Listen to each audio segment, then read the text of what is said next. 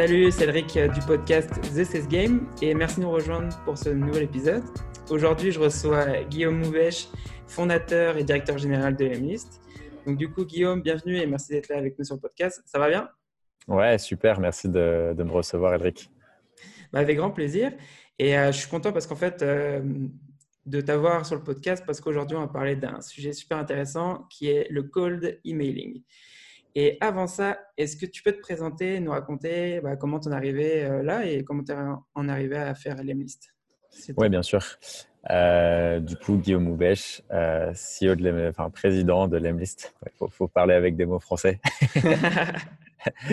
L'Emlist, c'est une plateforme d'envoi de, mails, de sales, de sales automation, quoi, qui permet aux équipes commerciales d'obtenir plus de réponses à leur cold email, donc leur mail de prospection. Euh, avant de créer l'Emlist, j'avais en fait ma propre agence d'acquisition où euh, typiquement, en fait, nous, ce qu'on faisait, on était engagé par euh, des scale-up, start-up et grosses PME pour trouver des clients. Donc, en fait, on faisait la prospection pour eux et on leur revendait du lead. sauf qu'après un certain temps, en fait, j'avais, on va dire, testé à peu près tous les outils qu'il y avait sur le marché. Je n'étais pas forcément très convaincu des niveaux de personnalisation que les outils pouvaient apporter. Et du coup, je me suis dit qu'il y avait euh, potentiellement une place pour un outil qui soit beaucoup plus orienté vers l'humain. Parce qu'au final, quand tu regardes les sales, enfin la vente en général, tu, fais de la vente pour des humains, avec des humains. Et, en fait, ce n'est pas qu'une question d'acheter tel ou tel produit, c'est plutôt une question de relation. Et les outils qui existaient euh, actuellement et sur le marché encore aujourd'hui, qui sont d'ailleurs même certains les leaders, sont des outils en fait qui, qui ne permettent pas d'arriver à un niveau de, de, personnalisation suffisant selon moi. Et donc du coup, on a commencé à, lancer en fait Lemlist en début 2018, donc ça va faire bientôt deux ans. Et en deux ans, nous, tu vois, on a plus de 8000 clients partout dans le monde. Et ça va de euh, la startup, scale-up, comme des boîtes en France, pour ceux qui connaissent, comme euh, Miro, Shaper, Comet, etc., jusqu'à des boîtes américaines comme Zendesk. Donc en fait, on a un, éventail assez large dans nos types de clients parce que évidemment, les équipes commerciales existent sur euh, un peu toutes les boîtes. Euh, et, du coup, voilà, donc euh, le gros différenciant de l'Emlist, c'est vraiment l'aspect personnalisation où à l'intérieur des mails de prospection, on va pouvoir ajouter des images personnalisées, des vidéos et aussi des, des fonctionnalités de personnalisation en fonction de la cible euh, qui est, qui est targetée, euh, qui, n'existe pas sur, euh, sur d'autres plateformes. Et justement, comme tu es en train d'en parler, tu as déjà commencé à en parler un peu, de, bah, du call emailing, de l'emailing en général. Quels sont pour toi, en fait, justement, les, les trois gros challenges qui existent aujourd'hui? Alors pour les équipes commerciales, je pense qu'il y a le premier challenge si on part du, du, du haut de l'entonnoir de vente, enfin du, du funnel, je ne sais pas comment on dit en français, c'est l'entonnoir. Mais, euh, en gros, euh, c'est dans un premier temps la data. Donc, comment faire pour être sûr que les personnes et la donnée qu'on récolte sur des potentiels prospects est bonne et surtout qu'elle a euh, un maximum de points de personnalisation. Donc, typiquement, tu vois, il y a des gens qui, qui vont récupérer ma data et qui vont dire, qui vont me prospecter en m'appelant, en pensant que je suis chef du marketing qui est totalement faux, tu vois. Ou même que je suis ingénieur, quoi. Je reçois parfois des, enfin, je suis ingénieur, mais je reçois parfois des, des offres d'emploi pour être euh, développeur, tu vois. Et je suis là, euh, c'est un peu, c'est totalement off. Et en fait, c'est des gens qui regardent même pas ton profil, en fait. Euh. ouais, c'est ça. Ils prennent, soit ils récupèrent des emails dans tous les sens.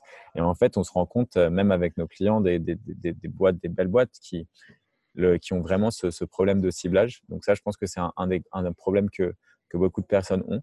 Dans un second temps, euh, je pense que c'est le second problème euh, que beaucoup de personnes euh, auxquelles les gens n'ont pas forcément de solution, on va dire, c'est la partie rédaction des templates. C'est-à-dire qu'aujourd'hui, en fait, beaucoup de gens vont aller taper sur Google template de cold email, template de prospection, etc. Donc tout le monde en fait réutilise les mêmes templates, ce qui fait qu'en fait on est inondé de mails de prospection qui sont tous les mêmes et les gens commettent tous les mêmes erreurs. Parce qu'en fait, euh, ce qui se passe en général, donc euh, pas pour rentrer dans le détail SEO, etc., mais en fait, les, les, articles qui, sont, qui vont ranker, qui vont se classer le mieux sur Google, c'est des articles que tout le monde va reprendre en pensant que c'est la science, quoi. Il y a ça et il y, a rien à côté. Et du coup, en fait, on se met à appliquer des techniques en fait qui fonctionnent pas. Et du coup, les gens sont très déçus lorsqu'ils lancent leur première campagne parce qu'ils s'étaient dit, bah, attends, j'ai mis un, tag prénom, c'est déjà de la personnalisation. Quoi. Mais ça, c'est pas de la personnalisation. Donc ça, c'est vraiment le deuxième point, c'est de tomber dans, du copiage en fait de, tout ce qui se fait actuellement, sans essayer d'être d'être nouveau. Et ensuite, voilà quoi, ça c'est toute la partie qui va être vraiment les erreurs classiques, c'est-à-dire toutes les personnes qui commencent par se présenter dans leur dans leur email, qui parlent que d'eux et pas de la personne, qui mettent en avant uniquement leurs produits, leurs services et pas du tout sans se concentrer sur la personne qui contacte, ne pas faire de compliments à la personne que vous contactez, ne pas avoir des, différents degrés de personnalisation, etc. Ça, c'est des erreurs qui sont, assez communes. Et je pense que le dernier point, et ça, c'est un point sur lequel nous, on a beaucoup, beaucoup travaillé à Lemlist, chez Lemlist, c'est la partie délivrabilité. C'est-à-dire, est-ce que ton email arrive dans l'inbox, donc dans la, la boîte mail principale de la personne que tu contactes, ou est-ce que ton email mmh. arrive dans les spams Et ça, en fait, il y a beaucoup de personnes qui, qui ne le savent pas. Mais en gros, euh, moi, la, la, métrique en général que je donne, c'est si ton taux d'ouverture est inférieur à 50%, ça veut dire que euh, la plupart de tes emails arrivent en spam et que tu as un problème de délivrabilité. Et donc, pour ça, tu vois, il y a, des, il y a un aspect où il faut évidemment euh, demander un petit peu d'aide de l'équipe technique. Ça prend pas beaucoup de temps de leur part, mais ça permet d'avoir un boost en délivrabilité et donc en taux d'ouverture et donc en taux de réponse, etc. significatif. Et c'est de, donc il y a plusieurs choses à setuper comme le SPF, le DKIM et un tracking, euh, custom tracking domaine. Donc ça, tu vois, tout ça à setuper, ça doit prendre 10-15 minutes à un développeur et ça permet d'avoir un boost, mais la plupart des gens ne pensent pas à le faire en fait. Et ça, tu as un boost de combien à peu près, tu sais ah, pour, pour certaines personnes, ça peut être. Euh, en fait, tu as, beaucoup de cas, mais ça peut aller jusqu'à euh, deux fois plus de taux d'ouverture. quoi. Donc 100% euh, de, boost. Ok. Ah ouais, bah, c'est super intéressant de faire parce que je t'avoue que nous, on ne l'a pas fait. donc, justement, c'est en, en, parlant, hein, Donc 10 à 15 minutes et euh, tu vois ça avec un de tes développeurs. Ouais, c'est ça. Genre, en gros, si tu veux, euh, le SPF et le DKIM, c'est en gros la carte d'identité de ton domaine. Ouais. Euh, c'est-à-dire, en fait, tu sais, les, les ESP, donc les emails, les providers d'email, ce qu'ils avaient fait, c'est qu'ils ont mis en plus des, des, étapes de sécurité qui ne peuvent pas être automatisées en fait, où un humain est obligé de passer du temps dessus. Et en fait, ça veut dire quoi? C'est juste pour valider qu'il y a bien un humain derrière un domaine. Parce qu'en fait, aujourd'hui, tu vois, pour euh, contrer le spam, donc euh, des personnes qui envoyaient des centaines de millions d'emails à tout le monde pour essayer de récupérer des informations, cartes de crédit, etc. Euh, ils, ont, ils ont décidé de mettre en place, tu vois, ce type d'infrastructure. Donc, et en fait, le SPF et le DKIM, pour faire simple, c'est comme si c'était la carte d'identité de ton domaine. Tu as dit, OK, j'ai une carte d'identité, donc quand il arrive, il le check. Et après, la partie Custom Tracking Domain, là, c'est en fait dès que tu vas traquer une ouverture ou un clic, en fait, ce qu'il faut faire, c'est faire en sorte que ça soit traqué sur le même domaine ou le même sous-domaine que tu utilises mmh. pour envoyer les mails. Comme ça, en fait, euh, ces, boîtes mail, quand elles reçoivent le mail, elles disent Ah, c'est le même mail et c'est le même tracker. Du coup, je sais que c'est le même client, la même personne. Il n'y a pas de choses qui essayent de se passer dans le mail un peu différentes, un peu bizarres, etc. Et comme ça, toi, tu es maître de toute ta délivrabilité. C'est-à-dire que tu n'es pas affecté par euh, potentiellement d'autres clients parce que tout à l'heure, là, tu me disais que tu utilisais un de nos compétiteurs que je ne mentionnerai pas. Mais, mais du coup, typiquement, en fait, euh, à partir du moment où tu as beaucoup d'utilisateurs, et nous, c'est pareil, par défaut, en fait, on a des domaines de tracking, mais qui sont utilisés par tellement de personnes qu'au bout d'un moment, en fait, si tu as d'autres personnes qui font du spam, sans que toi, tu le saches et que, voilà, ben, en fait, tu te retrouves à payer un peu les pots cassés de ces personnes-là, tu vois. Parce que ce domaine de tracking, tu vois, il faut euh, nous, tu vois, on a un, système en interne pour les changer régulièrement parce qu'on sait que certains utilisateurs ne respectent pas les, best practices des envois d'email et forcément tombent en spam et donc potentiellement peuvent faire tomber en spam d'autres utilisateurs. Ok. Mm. Et euh, justement, je vais te demander, euh, du coup, là, vous vous rendez compte que euh, dans les clients que vous avez, il y en a beaucoup qui ne font pas ça, qui n'ont pas mis en place ce setup de... Ouais, c'est nous, on est, on est très axé, tu vois, sur euh, l'éducation, c'est-à-dire qu'on essaye d'envoyer énormément de ressources intéressantes euh, à nos utilisateurs pour, euh, pour, pour qu'ils puissent faire ça. À côté de ça, en plus, tu sais, on a la, communauté The Sales Automation Family qui permet justement à toutes les personnes qui se lancent dans le code de, de poser des questions sur leur setup, etc. Donc, c'est des problématiques qui reviennent très souvent. Et du coup, tous nos utilisateurs en fait qu'on forme et qui font partie de cette communauté sont ensuite eux ceux qui forment ensuite les nouveaux utilisateurs. Tu vois, il y a une vraie communauté. Donc parfois, je vois une question qui passe, je me dis que je vais répondre et là, je vois qu'il y a déjà trois, trois réponses. Tu vois, et c'est des gens qui repartagent les ressources qu'on a là-dessus sur ce sujet, etc. Donc, euh, donc voilà. Donc l'idée, c'est ça, c'est vraiment l'éducation parce que c'est un, c'est un sujet sur lequel il faut se former un peu comme tout, quoi. Et on va revenir un peu sur ce que tu disais tout à l'heure, parce que justement, là, tu as déjà donné. Euh, je voulais savoir, en fait, parce que là, tu nous as cité les challenges, justement, de, pour, euh, du, du, cold emailing. Euh, pour le troisième, tu nous as déjà donné la, comment tu fais justement pour le résoudre. Mais pour le premier que tu nous as cité, donc qui est la data, les données et le qu'est-ce que tu fais justement pour résoudre tout ça? Alors, il y a, dans un premier temps, et tu vois, c'est là où je pense que les, les sales, les commerciaux et l'équipe marketing doivent travailler vraiment main dans la main. C'est euh, la définition en fait de son ideal customer profile, donc le persona ou euh, ouais, persona en français, on dit, je pense, c'est un mot latin, mais globalement, c'est euh, quel est ton client type? Mmh. Euh, et ça, typiquement, en fait, il faut que l'équipe marketing et, et l'équipe sales travaillent ensemble. Euh, en gros, le, le, le test classique, c'est envoyer à ses clients payants les top clients payants, leur envoyer un message en leur demandant si vous ne pouviez plus utiliser notre service ou produit, comment est-ce que vous vous sentiriez? Euh, ceux qui sont très déçus, il faut les mettre dans un, dans un bucket à part, donc dans un tiers, on va dire. Mhm. Ceux qui sont moyennement déçus, il faut les mettre dans un autre tiers. Et ceux qui ne sont pas déçus, il faut les mettre dans un autre tiers. Ceux qui ne sont pas déçus, en gros, on s'en fout, il ne faut pas focus dessus. Ceux qui seraient très déçus, c'est en gros les, top clients. C'est-à-dire que sans votre service produit, ces gens-là, s'ils sont très déçus, ça veut dire que du jour au lendemain, en fait, bah, c'est les gens qui voient le plus la valeur de votre produit. Donc ces gens-là, après, il faut les mettre, du coup, quand vous les avez entières, en fait, il faut regarder avec plus de détails qui ils sont. Donc, euh, est-ce que c'est une boîte qui a levé de l'argent? Est-ce que c'est une boîte qui fait beaucoup de chiffre d'affaires? Quelle est la taille de la boîte? Quelle est l'industrie? Euh, Quelles sont les personnes qui ont signé ce deal, etc. Et en fait, il faut récupérer énormément euh, d'informations sur la personne et la boîte pour faire du coup du, créer sa persona, donc on peut mmh. faire du profilage. À partir de ça, il faut essayer de trouver du coup plus de personnes comme ça. Et le meilleur aujourd'hui outil pour faire de la prospection B2B, enfin pour trouver en tout cas sa cible, c'est LinkedIn bien évidemment.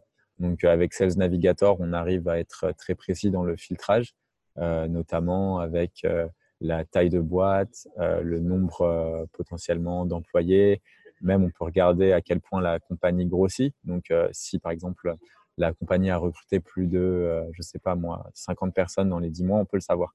Et du coup, ça, ça permet de donner plein d'indicateurs qui permettent ensuite d'adapter son message et du coup son call d'email. Et ça ne veut pas dire forcément, donc il y a plusieurs étapes évidemment dans la personnalisation, mais juste en faisant ça, déjà, c'est, je pense que c'est mieux que déjà 90% des mails que tout le monde reçoit. C'est-à-dire que le fait d'être ciblé, par exemple, moi, si euh, voilà, il y a une campagne qui pourrait me cibler, ça serait euh, un CEO, un fondateur, cofondateur d'une startup euh, qui ne veut pas lever d'argent et qui fait, qui écrit beaucoup d'articles, tu vois. Donc là, boum, il y a plusieurs critères sur lesquels ça serait facile d'automatiser ça et, m'envoyer un message qui me parle en fait. Donc typiquement, ouais. Et du coup, ça donnerait quoi Un email type, euh, justement, qui euh, la tête en train de nous donner les détails en fait euh, d'un email pour toi qui fonctionnerait? Comment, comment tu le structures, justement, cet email? Alors, moi, je pense que c'est bien dans tous les cas de commencer par. donc, déjà, il y a plusieurs choses. Première chose, c'est l'objet. L'objet, il y a deux choses qui fonctionnent aujourd'hui. C'est soit être ce qu'on va dire casual, donc c'est être assez normal, quoi, langage de la vie de tous les jours, soit être très spécifique. Donc, je vais donner des exemples. Casual, ça va être euh, par exemple euh, lunch, point d'interrogation, déjeuner, point d'interrogation, on se prend un café, point d'interrogation en français. Et après, ultra spécifique, ça va être par exemple euh, un moment où je sais qu'on va au même event, toi et moi, parce que j'ai récupéré la liste des gens qui vont à un événement.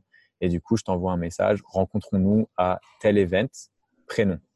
Donc là, comme ça, il y a deux mots qui, parlent à la personne, c'est-à-dire le nom de l'événement parce qu'on sait qu'il y va, et il y a son prénom en plus. Donc il se dit que c'est personnalisé. Donc ça, c'est les deux types d'objets qui fonctionnent ultra bien. Ensuite, euh, dans le début, la première phrase, on n'est pas forcé d'utiliser toujours bonjour, prénom, etc. Parce que ça, c'est des formules qu'on utilise tous et par conséquent, qui vont avoir tendance à allumer, entre guillemets, les, les détecteurs au sein de notre euh, imaginaire, on va dire, euh, et se dire, bah, attends, c'est, euh, ça, c'est un message de prospection. Alors que par exemple, un message très simple, si je t'écrivais à toi, ça pourrait être j'ai regardé ton, j'ai regardé ton profil LinkedIn, Elric. Donc, tu vois, là, j'ai, rajouté donc ton first name, le mhm. tag first name, je l'ai rajouté après, où j'étais en train de regarder ton profil LinkedIn. Très impressionné parce que tu as accompli en sales au cours des dernières années. Donc déjà, petit compliment. Donc tu vois, toi, tu regardes ça, tu te dis, ah ben attends, c'est cool. Déjà, ça change parce que le mec n'a pas dit bonjour Elric ou hello Elric ou voilà. Il a mis mon nom à un autre endroit dans la phrase. Et ensuite, il me parle de sales et il sait que je suis sales. Voilà, tu vois. Donc ça, c'est euh, un level de personnalisation un petit peu plus avancé parce qu'on va dire en amont, tu as, regardé. Si tu veux faire de l'ultra personnalisation, donc là, c'est dans des, dans des cas où tu as une structure de sales, par exemple avec euh, les BDR, les SDR, les accounts, etc. Tu demandes à ceux qui récoltent la data de trouver une phase de personnalisation par personne que tu contactes. Donc pour toi, par exemple, une phrase de personnalisation, ça aurait été Hello Rick, j'ai regardé, euh, j'ai écouté ton dernier podcast, j'ai adoré ton épisode avec Guillaume. Évidemment, c'était le meilleur. non, mais tu vois quelque chose comme ça, en fait, où tu sais cette phrase, en fait, tu te dis, bah, ça n'a pas pu être entièrement automatisé, tu vois. Et en fait, le fait, et après, dans tes outils euh, d'envoi de mail, ce que tu pourras faire, c'est que cette phrase, en fait, ça devient une variable. Tu l'as appelée phrase de personnalisation, par exemple. Et dans ton email, ça sera euh, euh, l'objet. Ensuite, première phrase, c'est phrase de personnalisation comme un tag qui est remplacé automatiquement. Et après, euh, deux, trois, deux, trois aspects. Euh, une fois que tu as ça, du coup, petite phrase. Moi, ce que j'aime bien dans mes premiers emails, c'est d'être assez évasif. Je mets pas de signature, je mets pas de signature, tu vois, brandée, parce que les signatures en HTML trop complexes, ça a aussi tendance à, diminuer la délivrabilité. je parle ouais, faut, faut, bien le prendre en compte aussi que sur les premiers emails, ça, ça aide pas. Ouais, exactement, ça aide pas. Euh, j'essaye de mettre, euh, tu vois, moi en général, je fais de la prospection par vidéo parce que ça marche assez bien. Mais après, tu vois, l'idée, c'est euh, d'essayer d'éveiller la curiosité en fait de la personne. Donc, en gros, plus ton message va être évasif sur la raison pour laquelle tu, vas, tu vas vouloir rencontrer la personne, mais tu as quand même montré que tu t'étais intéressé à la personne et qu'il y a une phrase d'accroche. En fait, il suffit d'une phrase d'accroche. Tu n'as pas besoin d'être dans le dans le sales pur et dur à dire euh, regardez, on a plus de 8000 clients, ils sont tous basés aux US, du coup on est la meilleure boîte du monde et on s'aime. Ça, tu vois, ça marche pas quoi. tu reçois des messages, c'est des as l'impression les mecs ils ont écrit un pavé sur eux et pourquoi c'est les meilleurs, mais c'est pas comme ça. C'est pas, pas quand tu vois, il faut, il faut c'est mieux de montrer que de dire en fait. C'est un peu ça. Là. Et euh, du coup, parce que tu es en train de dire, il faut que ce soit évasif. Euh, donc du coup là, tu es en train de dire, tu ne parles pas de toi. Qu'est-ce que tu, qu'est-ce que tu mets justement du coup? Bah, du coup, tu vois, par exemple, ça peut être. En fait, il faut être euh, évasif dans le sens où il ne faut pas parler de soi, mais par contre, il faut éveiller la curiosité. Donc là, et montrer pourquoi, tu vois, c'est un bon fil, donc potentiellement apporter de la valeur. Donc pour toi, tu vois, ça pourrait être. Enfin, moi, je pourrais dire un truc du genre j'ai bossé en sales pendant 10 ans, à mmh. manager des SDR. Je trouve que ce que tu fais, c'est génial. Est-ce que tu aurais 10 minutes pour qu'on échange sur les best practices pour former des équipes BDR, tu vois? Donc, tu vois, toi, typiquement, Genre, je vois que tu es dans une phase où potentiellement, ça se trouve, tu vas prendre en management, tu vas arriver dans des trucs de formation, ou euh, tu es toujours, euh, je vois que tu fais un podcast, que tu es intéressé par les sales. Donc, je me dis que tu serais prêt à prendre un call de 10 minutes avec quelqu'un juste pour pouvoir parler, tu vois, des... Et moi, c'est des trucs que je fais assez souvent, hein, tu vois, on me contacte, on me parle de growth, etc. Ça, ça m'arrive de pouvoir prendre 10-15 minutes, tu vois, pour échanger avec quelqu'un. Donc là, comme tu vois dans mon message, j'ai rien essayé de te vendre. Je voulais juste vérifier si tu étais intéressé, tu vois, de discuter de sales. Et après, euh, petit, petit truc de. Et après, évidemment, tu peux rajouter une petite phrase euh, dans tes messages d'après pour te présenter, tu vois. Donc, euh, faire un follow-up. donc, moi, en général, je fais des, des séquences, donc c'est-à-dire des, des, cadences de mails avec des relances tant que la personne pas. En général, il y a cinq étapes. Et du coup, tu vois, il ne faut pas être trop pressé, en fait. C'est une construction de relation, donc ça, ça, se fait par étapes. Donc alors, pour récapituler parce que tu es en train de dire, le premier email, c'est plus euh, ouais, pour, euh, comment tu dis en français? Ah, Pour euh, commencer à... Ah, j'ai plus les mots en français, pardon. Ouais, c'est le chauffage, on va dire. Exactement.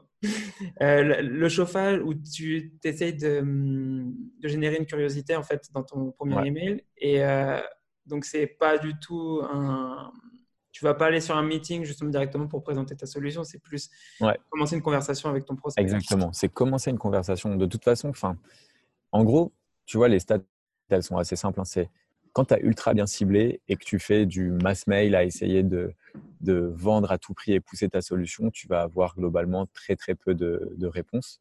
Par contre, après, tu vois, dès que tu essayes de créer des relations, en fait, moi, c'est ce que j'aime en B2B, tu vois, c'est que dans tous les cas, j'essaye pas de forcer les gens à utiliser notre produit ou service. S'il y a des gens qui sont très contents avec leur solution actuelle, très bien, tu vois. Je peux leur présenter des avantages et pourquoi, tu vois, nous, ce qu'on fait, c'est mieux et ça peut leur apporter plus.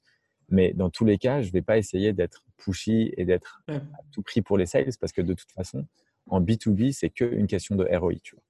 Si je te dis que tu as une solution qui permet d'avoir plus de ROI, bah dans ce cas-là, tu vois, ouais, est-ce que tu serais chaud pour la tester? Sûrement, tu vois. Mais après, voilà, tu vois, c'est toujours des questions de priorité. Et dans tous les cas, les relations, ça prend plus ou moins de temps, tu vois. Et donc, tu vois, le, fait de pouvoir échanger avec quelqu'un, pour moi, c'est ce qui a le plus de valeur. Passer un sales call, tu vois, de, de 20 minutes où tu comprends en fait vraiment qui est ton client type, qui est ton utilisateur et pourquoi dans certains cas c'est pas un bon match, bah, ça, ça a énormément de valeur.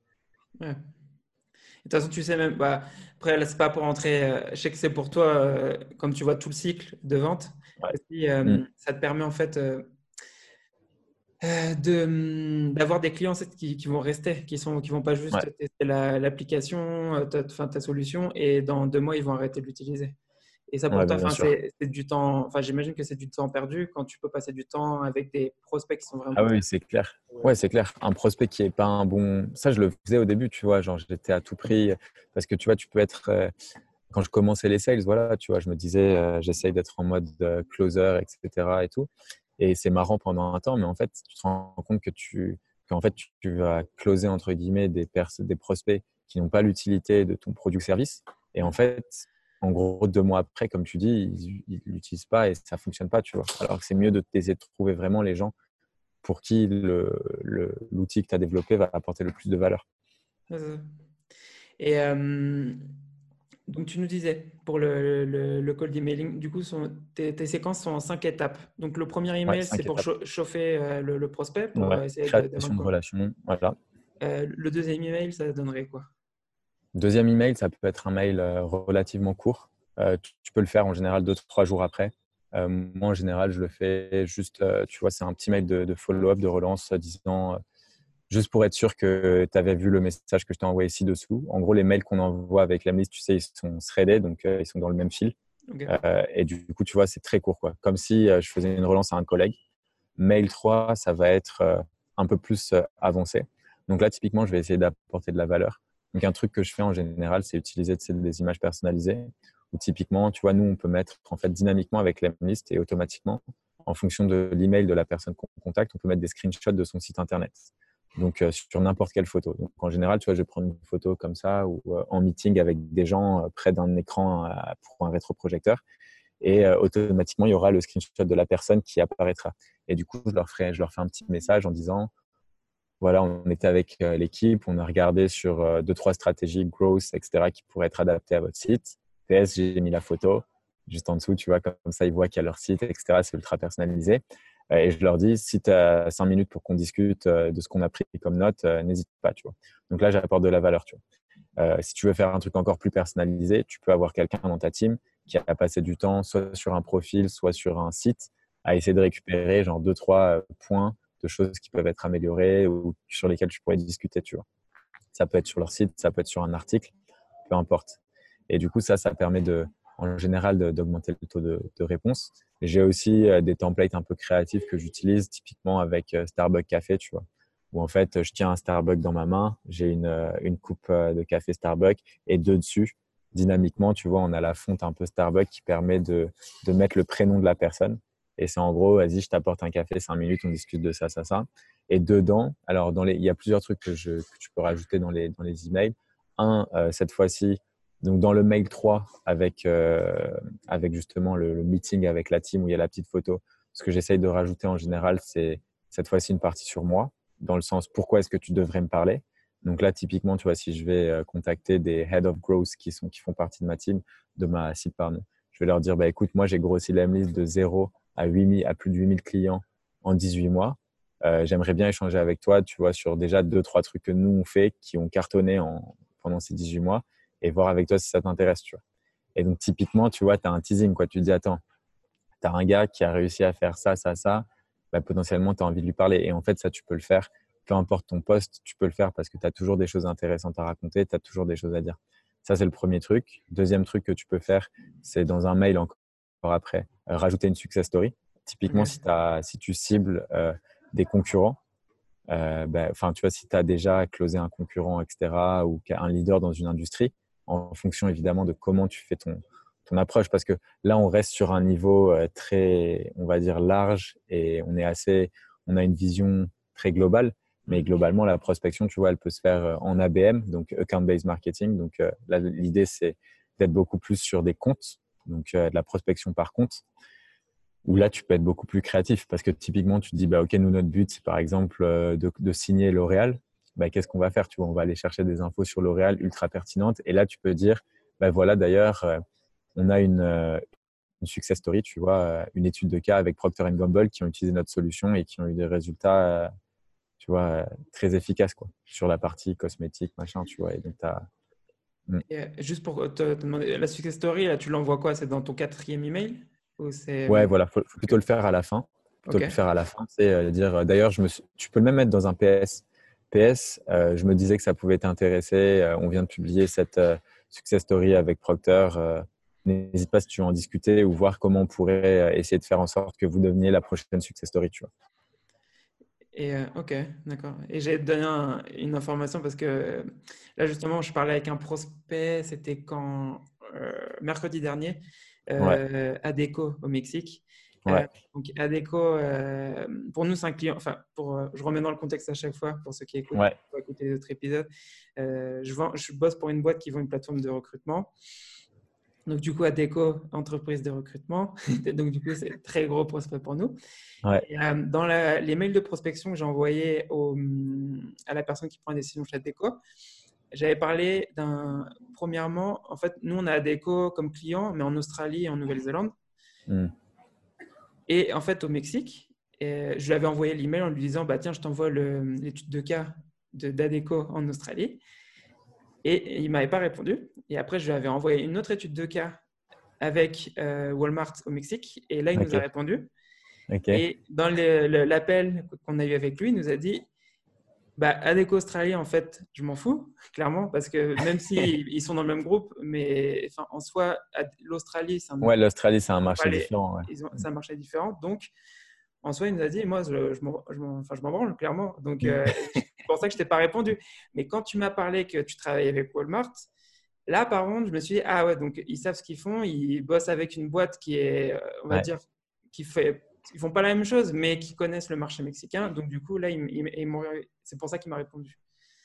Donc, c'est marrant. Parce que, en fait, j'étais en train de dire ça parce que je me suis rendu compte, c'est qu'au final, c'est pas parce que tu as même aussi un, la même boîte dans un autre pays que ça peut, ça peut fonctionner. Ah oui, bien sûr.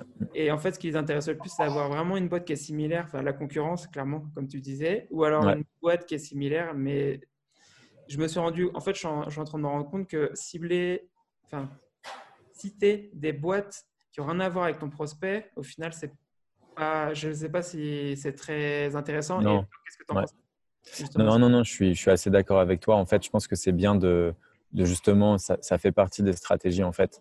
En gros, tu as, si tu veux, dans la, dans la prospection, pour moi, tu as plusieurs stratégies. Tu as la partie euh, vraiment par rapport au poste des gens. Donc là, c'est quand tu as des produits tu vois, qui sont généralement assez mass market, qui s'adressent un peu à tout le monde, ouais. où là, du coup, euh, tu peux faire un peu de façon très verticale. Euh, ouais, très horizontale. Pardon. Et là, j'ai eu un vrai bug. et du coup, par contre, la, la, deuxième partie, c'est la partie verticale, du coup, par industrie. Ça y est, j'y arrive.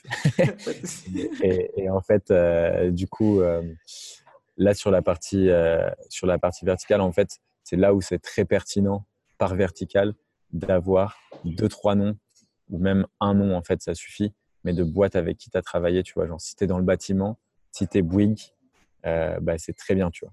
Si tu es dans, je sais pas, la cosmétique, si tu es L'Oréal, c'est très bien. Si et ainsi de suite en fait. Et du coup, ça, par industrie, c'est aussi une façon de verticaliser de façon très intéressante.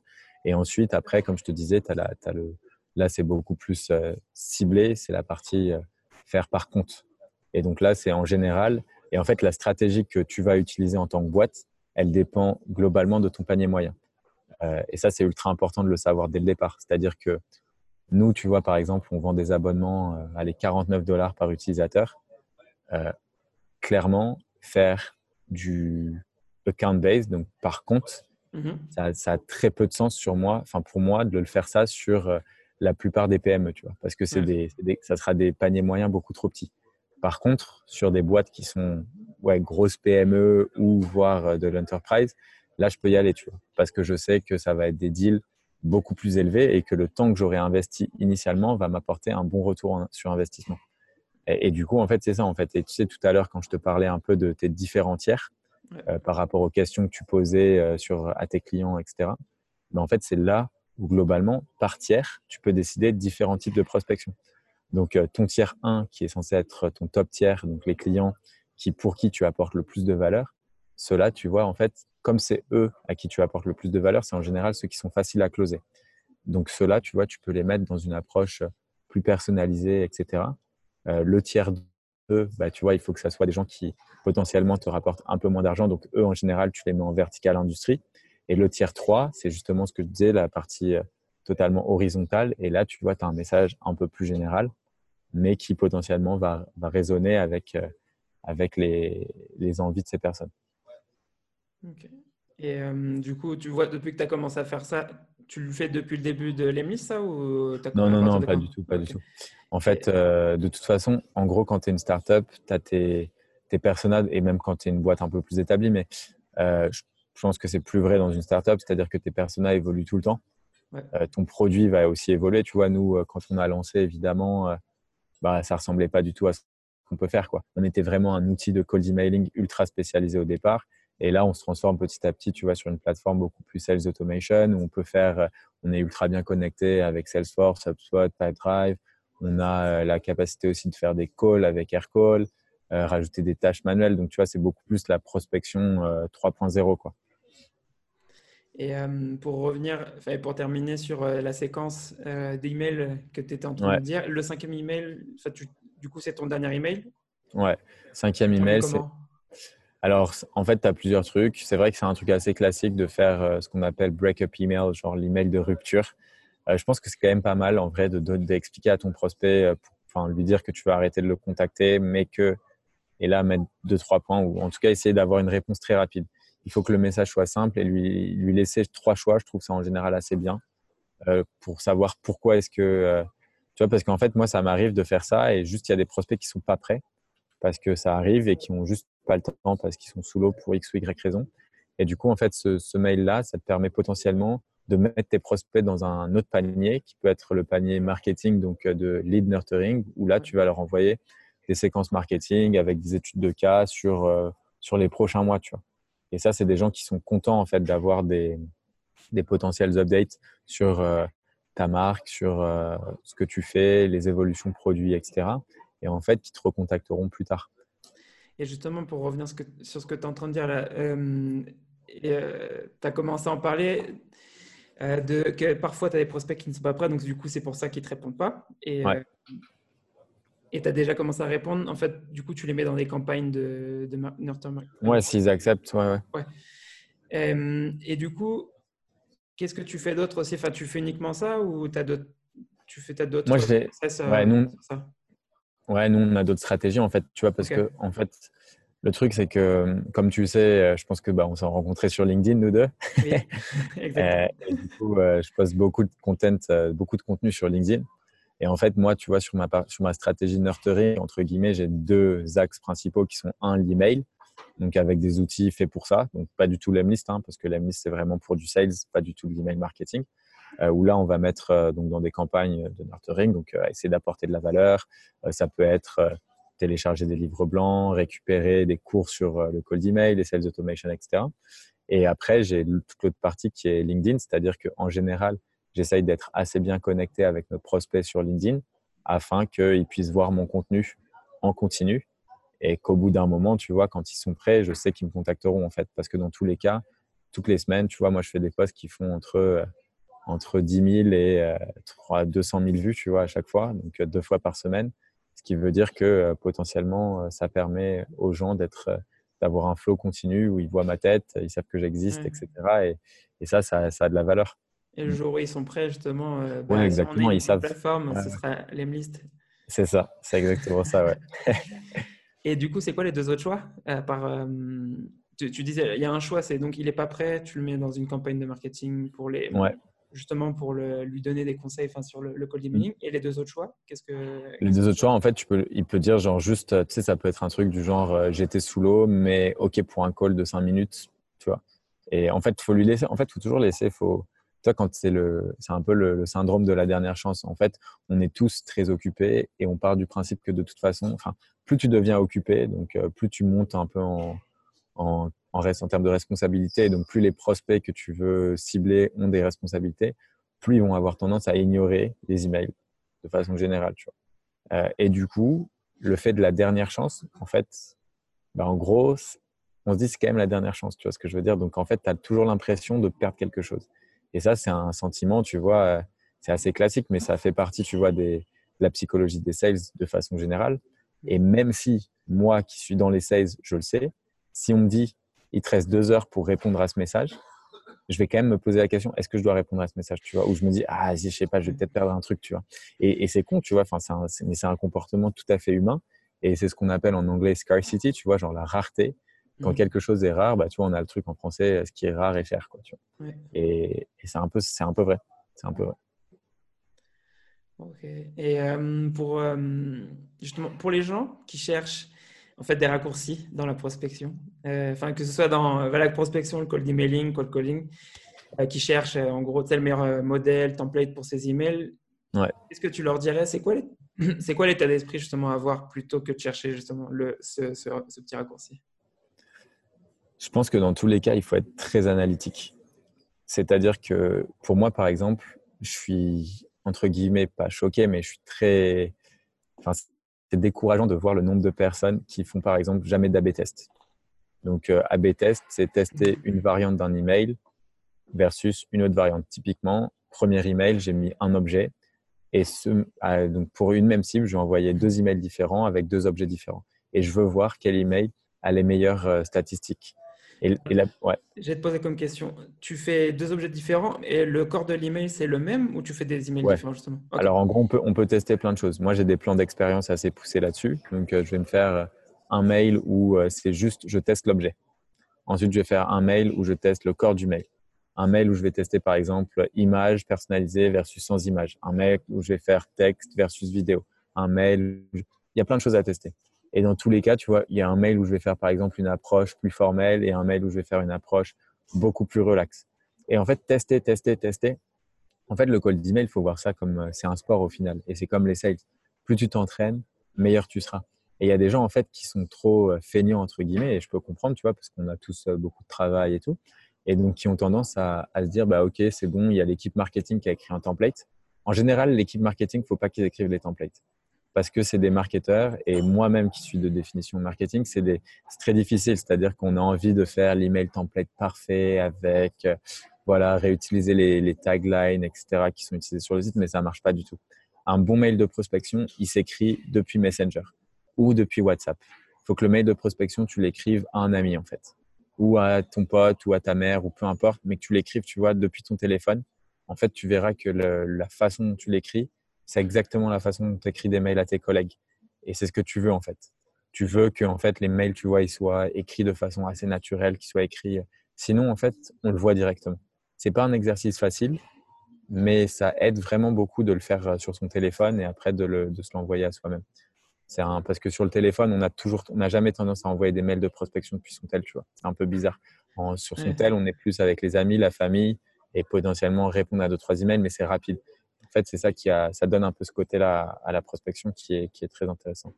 Et euh, justement, j'ai rajouté, c'est super intéressant ce que tu dis parce que en, soi, toi, tu l'écris, si tu l'écris depuis ton téléphone, en fait, c'est comme si tu te mettais dans, à la place de ton prospect parce que généralement, ton prospect va lire premièrement sur son téléphone.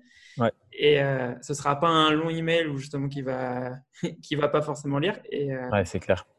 Non, j'avais pas pensé justement à, justement faire à l'inverse, justement de l'écrire directement sur ton téléphone, mais je pense que ça peut être un bon exercice. Ouais, c'est un très bon exercice. Franchement, pour les sales, c'est un très très bon exercice à faire. En fait, c'est intéressant même de leur faire euh, écrire, tu vois, tu leur fais genre euh, premier message, par exemple, tu le fais écrire euh, sur le téléphone et deuxième message, tu leur dis de l'écrire sur l'ordi, tu vois. Et tu verras directement la, différence, quoi. Et c'est assez c'est assez, assez choquant de le voir en fait, parce que tu te rends compte vraiment que les gens, ils ont, on est quand même euh, assez formaté, tu vois, par rapport à, à l'outil, rien que par rapport à l'outil qu'on utilise. Et ouais, et même en général, justement, tu as plus tendance à, tu as appris à le faire d'une certaine façon et tu le fais de toujours de la même façon et tu ne cherches pas des, des, nouvelles manières de le faire. Ouais, bien sûr. Bah, bien sûr. En fait, c'est toujours pareil. Tu vois, quand tu as appris quelque chose, en fait, c'est difficile de sortir de sa zone de confort. Donc, euh, se sortir de sa zone de confort, ça veut dire s'améliorer. Tu vois, quand tu es en sport, par exemple, c'est assez simple. C'est-à-dire que tu as tes performances et bah, tu sais où tu veux aller. En sport d'équipe, c'est encore mieux parce que du coup, bah, tu as envie d'être meilleur avec tes coéquipiers. Tu vois tes coéquipiers s'améliorer, donc toi aussi, tu as envie d'être meilleur.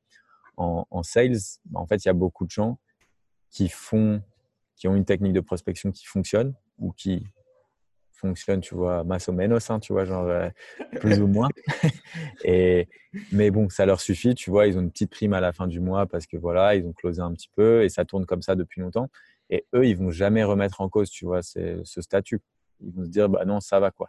Alors qu'en soi, c'est ceux qui vont prendre les risques, ceux qui vont tester, ceux qui vont toujours essayer de s'améliorer, qui eux vont devenir, tu vois, les. Des bêtes. ouais, des bêtes et des, vrais killers, ouais, c'est sûr. Et ils vont continuer à avancer. Et justement, enfin, le jour où il y a ce que tu disais tout à l'heure, ceux qui utilisent les templates, bah, peut-être au début c'était un template, mais euh, ils vont pas attendre qu'il fonctionne plus le template pour. Euh, Exactement. ouais, c'est ça, parce qu'ils sont tout le temps en train de tester. Et euh, bon, maintenant on va passer sur les questions un peu plus générales sur la vente. Allez. quel est le livre qui, qui a le plus influencé justement ta vie de sales, de commercial, et pourquoi? Ouais, alors, euh, moi, je pense que c'était euh, Dan Ariely. Dan Ariely, c'est l'auteur et le, livre, c'est euh, Predictably Irrational. Donc, en gros, c'est tout ce qui concerne en fait la psychologie dans les choix qu'on fait. Donc, en fait, par exemple, on pense que on fait des choix qui sont très rationnels. Enfin, on fait des choix irrationnels et en fait, on se rend compte qu'on peut tout expliquer par la science. Et en fait, c'est des choses qui donc il y a beaucoup d'expériences qui sont faites, que ce soit sur des étudiants au MIT ou à Harvard, donc pas des gens trop bêtes, tu vois, globalement. On leur fait des, on leur fait des tests sur, par exemple, euh, tu vois, le, quelque chose qui est gratuit. Pourquoi est-ce que le gratuit, tu vois, on perd de la valeur, mais qu'est-ce qu'on gagne en retour? Euh, Plein de choses comme ça, tu vois, sur euh, typiquement, en fait, quand tu donnes quelque chose de gratuitement à quelqu'un, lui, il se sent l'obligation de te retourner quelque chose à un certain moment, tu vois. Et en fait, il y a plein de choses comme ça, des biais un peu psychologiques qu'on peut réutiliser euh, dans la construction de relations et qui marche très bien, tu vois. Et ça, c'était vraiment un, un, livre que j'ai que j'ai lu plusieurs fois parce qu'à chaque fois, tous les exemples, en fait, sont, sont super bien et peuvent être appliqués au monde des sales. Tu peux donner un autre exemple justement du livre, euh, comment tu l'as, appliqué dans, dans, dans, la vente? Il y a plein de choses, euh, il y a plein de choses qu'on a, qu'on a, qu'on a réussi à appliquer. Euh, alors, un exemple vraiment concret. Euh, j'avais un truc un peu bateau, euh, mais ça, c'était plus sur le côté marketing, tu vois. Donc, c'est typiquement bah, un truc que je peux expliquer, c'est typiquement l'effet Ben Wagon Effect. Donc, c'est l'effet. En gros, c'est typiquement, c'est plus tu as de personnes qui vont dire qu'ils font quelque chose publiquement, plus ça va amener d'autres personnes à vouloir le faire. Tu vois? Donc, typiquement, ouais, je, vais te donner deux exemples. Euh, premier exemple, c'est ça. Donc ça, on l'utilise euh, tout le temps. Donc c'est plus l'aspect marketing. Donc par exemple, là récemment, bah, tout à l'heure, tu vois, j'ai fait un, webinar. Quand tu organises un webinar et que tu es une boîte, euh, globalement, quand tu as 100 personnes qui s'inscrivent, tu es ultra content, tu vois. Mais là, ce que j'ai fait, c'est que j'ai dit, OK, je vais utiliser mon reach sur LinkedIn pour avoir beaucoup de personnes qui sign up au webinar. Donc ce que j'ai fait, c'est que j'ai dit, si vous voulez avoir accès à ce webinar, un, les places sont limitées. Donc là, tu vois, c'était l'effet euh, rare, etc. Mhm. Et deux, j'ai dit, si vous êtes intéressé, commentez moi. Et je vous enverrai le lien. Alors que le lien, tu vois, il était, tu pouvais aller sur notre blog, tu l'aurais vu, qu'il y avait un webinar, tu aurais pu t'inscrire, etc. Mais les gens, en fait, ils ont tous commenté moi, moi, moi, moi, moi, moi, moi. Plus il y a de gens qui commentent moi, plus il y a de gens qui commentent moi, parce que tu vois, ton post a de plus en plus de rythme. Donc en fait, tu crées un post un peu viral. Et en fait, je me retrouve avec, euh, je sais pas, des posts comme ça qui font des centaines de milliers de vues, euh, des centaines de commentaires. Et tu vois, on a généré plus de 600 inscrits euh, au webinar grâce à cette technique. Ça, c'était une première technique. Une autre technique, en fait, c'est euh, la partie. Donc, ça, c'est utile quand tu structures des deals un peu avancés. Donc, en fait, c'est de dire que les gens comparent uniquement des choses qui sont comparables. Donc en fait, quand tu fais un deal à quelqu'un, plutôt que d'envoyer qu'une seule facture, c'est toujours bien d'en envoyer deux. Pourquoi? Parce qu'en fait, tu peux structurer tes deals de façon différente. Donc c'est ce qu'on appelle le decoy effect. C'est il faut toujours avoir une de tes propositions qui est globalement vraiment bien moins bien que l'autre. Donc typiquement, tu vois ce que ça peut être. Ou si tu en fais trois, par exemple, sur trois, ça fonctionne très bien, ça fonctionne encore mieux. Mais c'est typiquement de dire, OK, je te prends un exemple. Tu dis, ben, mon premier plan, euh, tu as accès euh, juste, je sais pas, par exemple, tu dis premier plan, tu as accès ouais, juste au cours en ligne. Tu n'as pas de support. Donc c'est 29 euros par exemple. Tu n'as pas de support, tu as accès juste à la FAQ. Deuxième plan, à par exemple 79. Donc tu vois, tu as un gros gap déjà, 79. Là, tu as accès au support et au cours en ligne. Par contre, troisième plan que tu mets à 89, donc juste un, tout petit peu plus cher, tu vois, que le 79. Là, tu as accès à un customer support rep, euh, premium euh, timing, etc. Euh, plus les cours en ligne, plus ci, plus ça. Et tu vois, tu rajoutes énormément de choses. Ce qui fait qu'en fait, ce plan-là, en gros, il va être, tu vois, quand tu compares les trois, tu te dis non, mais c'est sûr que c'est celui-là qui est mieux. Regarde là, toute la valeur que j'ai pour ce prix-là, alors que je rajoute que 10, que 10 euros, tu vois. Et du coup, en fait, ça, c'est, tu vois, le décoil, c'était quoi? Ben, C'était le truc du milieu qui était euh, un gap ultra cher et qui a rajouté qu'un tout petit truc, alors que l'autre, en payant un tout petit peu plus, ben, j'ai beaucoup plus d'avantages, beaucoup plus de valeur. Et ça, ça fonctionne très très bien, surtout dans les ventes un peu complexes, tu vois, quand tu fais du, du tu structures des deals un petit peu plus compliqués, bah, c'est généralement assez, assez facile de, faire le test et de voir que les gens vont toujours aller sur le choix qui, a l'impression de te faire euh, gagner le plus de choses. Justement, je n'avais pas pensé euh, de l'avoir vu comme ça, mais je pense que c'est intéressant de, de, le voir euh, sur, euh, sur les deals aussi. Ça peut être utile. Ouais, sur les deals, ça s'applique, ça s'applique, ça marche vraiment bien. Moi, je le faisais beaucoup ça dans l'agence où j'étais, où en fait, je, donnais trois deals, tu vois, à chaque fois. Je dis, on a trois possibilités, il faut en choisir une des trois, tu vois. Et tu en avais une qui était vraiment genre pas chère, très abordable. Donc ça, c'est en fait, ça te permet aussi de savoir qui est ton prospect. C'est-à-dire qu'en fait, tu fais toujours un, entry price où là, tu sais que tu vas pouvoir automatiser beaucoup des choses. Donc, en fait, que tu demandes, c'est-à-dire tout ce qui prend du temps humain, tu ne le mets pas dans ce package. Tout ce qui demande, toi, du temps, euh, que ce soit un, customer support, un account manager, etc., tu ne le mets pas dedans. Après, tu en fais un au milieu qui, là, demande, euh, qui va rajouter un petit peu de service, mais qui va être très élevé, et un autre, tu vois, qui apporte énormément de valeur. Et là, en fait, tu te rends compte déjà, ça va te permettre, tu vois, d'identifier si ton client, est-ce que tu vois, il est sur la partie en gros, peut-être pas très sûr. Donc, lui, il va vouloir, il, se dit, s'il ne te fait pas énormément confiance, il va dire, OK, je prends le truc à pas cher, on voit, on voit ce que ça donne et potentiellement après, je reste sur le, sur le prochain deal. Mais dans tous les cas, tu vois, pas cher, ce qui est bien, c'est que ça te permet de récupérer potentiellement des gens qui sont incertains et qui ont besoin d'avoir plus de confiance. Et une fois que tu leur as montré que tu leur as apporté un peu de valeur, là, tu pourras faire de l'upsell. Et donc, euh, une autre team potentiellement qui s'occupe de l'upsell euh, peut s'en charger. Et euh, on va changer de question parce que là, il nous reste que quelques minutes. du coup, on va, terminer. Euh, quel conseil donnerais-tu à une personne euh, qui commence dans le monde de la vente? Quelqu'un qui commence dans le monde de la vente, honnêtement, d'essayer de se former le, le, mieux possible. Donc, lire des livres, c'est essentiel.